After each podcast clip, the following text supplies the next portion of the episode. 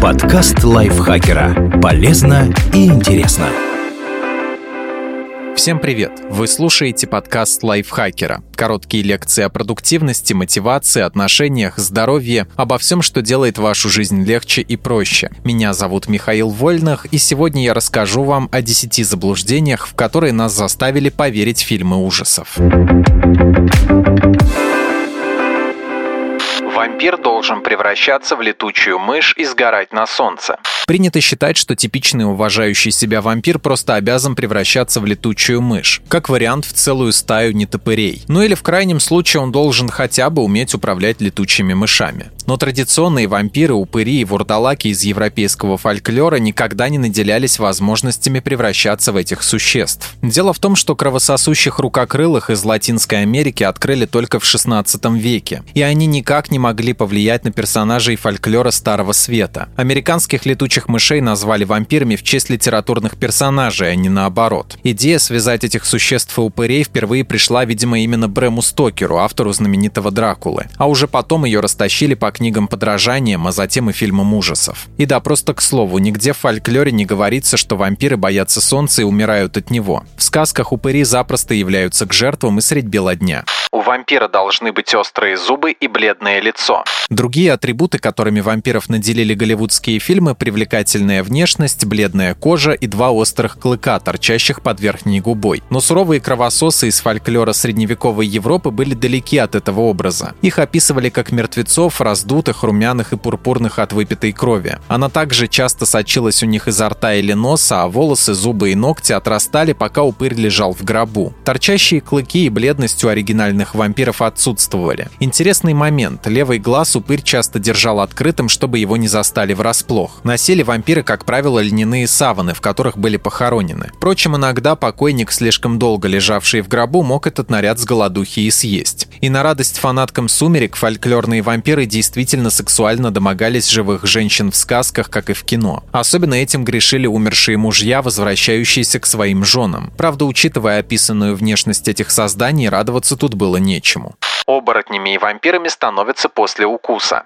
На самом деле эта эффектная идея отсутствовала в оригинальных фольклорных историях. Концепция заражения через укус вполне понятна сейчас людям, которые слышали о болезни под названием бешенство. Но средневековые европейцы о патогенах в слюне не знали. Поэтому придуманные ими ликантропы и упыри становились такими из-за мистических сил, а не путем передачи вирусов через ротовую полость. Так в оборотни иногда добровольно превращались колдуны, натираясь волшебными мазями или надевая шкуру волка, причем не обязательно в полнолуние. Либо для этого проводились иные обряды. Например, нужно было воткнуть нож в пень и перепрыгнуть через него кувырком. Или поспать на улице в летнюю ночь в определенную среду или пятницу. Либо попить воды из особого ручья или со шкуры зверя. Превращение волка или иное чудище могло быть также наказанием, которое насылал бог грешникам или злой шуткой дьявола. Вызвать его могли и козни чародея. Вампирами тоже становились не после укуса. Способы были более мистические. Например, если через покойника перепрыгнет собака или кошка, он имеет весомые шансы превратиться в упыря. Самоубийцы, отлученные от церкви, захороненные вне освященной земли кладбища или с нарушением погребальных ритуалов, также были потенциальными кандидатами в вурдалаки.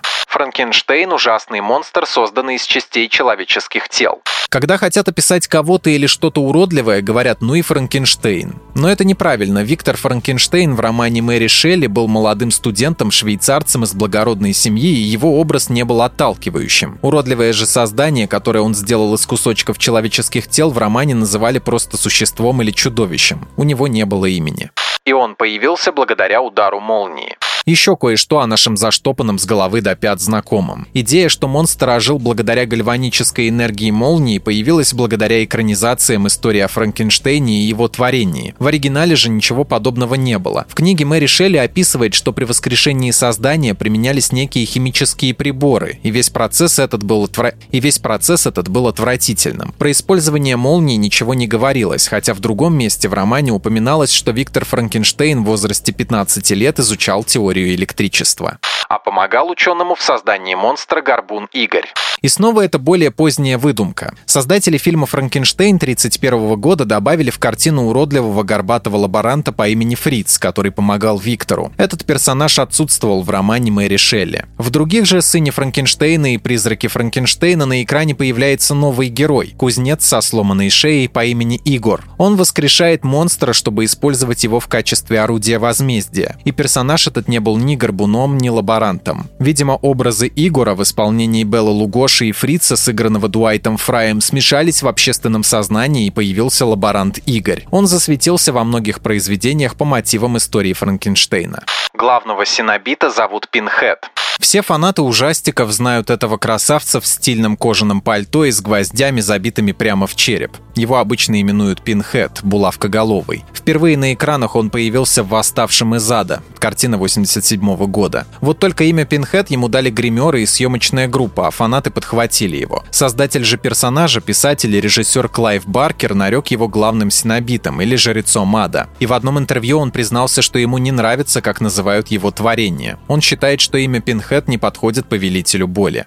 Человека можно разрезать пополам проволокой. В пункте назначения корабле-призраки, повороте не туда, пираньях и многих других ужастиках люди гибнут из-за внезапной встречи с проволокой или тросом. Длинная тонкая стальная нить рассекает человека пополам, тот еще некоторое время стоит, не осознавая, что ему конец, а затем разваливается на части. Выглядит жутко, правда? Да, это страшная, но абсолютно нереалистичная смерть. Проводом, движущимся на большой скорости, можно сильно рассечь тело, перебить кости, сломать шею, но отделить голову от торса и даже туловище от таза не получится. Физик Рэндалл Монро как-то целую статью посвятил расчетам, с какой скоростью человек должен бежать, чтобы его разрезало пополам проволокой. И пришел к выводу, что стальная нить порвется раньше. Правда, бегуну от этого легче не станет, и он умрет от потери крови или перелома позвоночника, но голова останется на месте. Несмотря на хрупкость человеческого тела, оно все-таки попрочнее сыра или вареного яйца. Советским партизанам, применявшим против вагонов на мотоциклах ловушки с проволокой, в памятках рекомендовалось добивать их или брать в плен. Вряд ли понадобилось делать это, если бы люди на лету разрезались проводами пополам.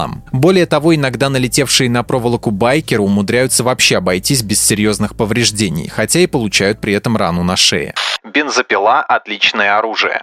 Благодаря фильму «Техасская резня бензопилой» этот сельскохозяйственный инструмент стал прочно ассоциироваться со смертоубийством и членовредительством. Бензопилой размахивают маньяки, разрубающие на части своих жертв. Ею же вооружены охотники на зомби, например, Эш из «Зловещих мертвецов». И даже совершенные солдаты будущего, вроде Маркуса Феникса из Gears of War и космический десант вселенной Warhammer 40 тысяч сражаются подобиями этого инструмента. Однако в реальности псих с бензопилой будет опасен не только для других, но и для себя. Ее использование требует осторожности и соблюдения техники безопасности. Если пилить этим инструментом непрочно зафиксированное дерево под выверенным углом, а человеческие кости, бьющиеся в агонии жертвы, велик риск, что цепь пилы сорвется с направляющих и покалечит или убьет владельца. Головы можно давить ногами, как тыквы. Еще один способ, которым киношные маньяки обожают убивать своих жертв. Давили головы ногами и Джейсон Вурхис, и Майкл Майерс, и множество психопатов калибром поменьше. Топ ножкой, и череп разлетается на части. Как вариант, наступать могут и на грудную клетку. Но на самом деле даже 100-килограммовый детина не сможет раздавить голову человека руками или подошвами, она слишком прочная. По расчетам специалистов Иллинойского неврологического института, проектирующих шлемы для велосипедистов, для размозжения черепа нужна нагрузка где-то в 520 фунтов силы. То есть надо весить минимум 240 килограммов. Вот только большинство киношных маньяков – люди куда более скромных габаритов.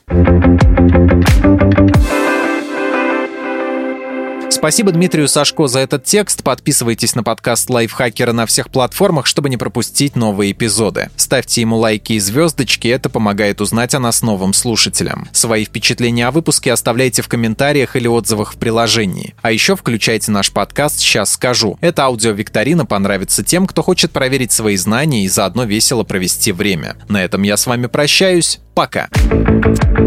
Подкаст Лайфхакера. Полезно и интересно.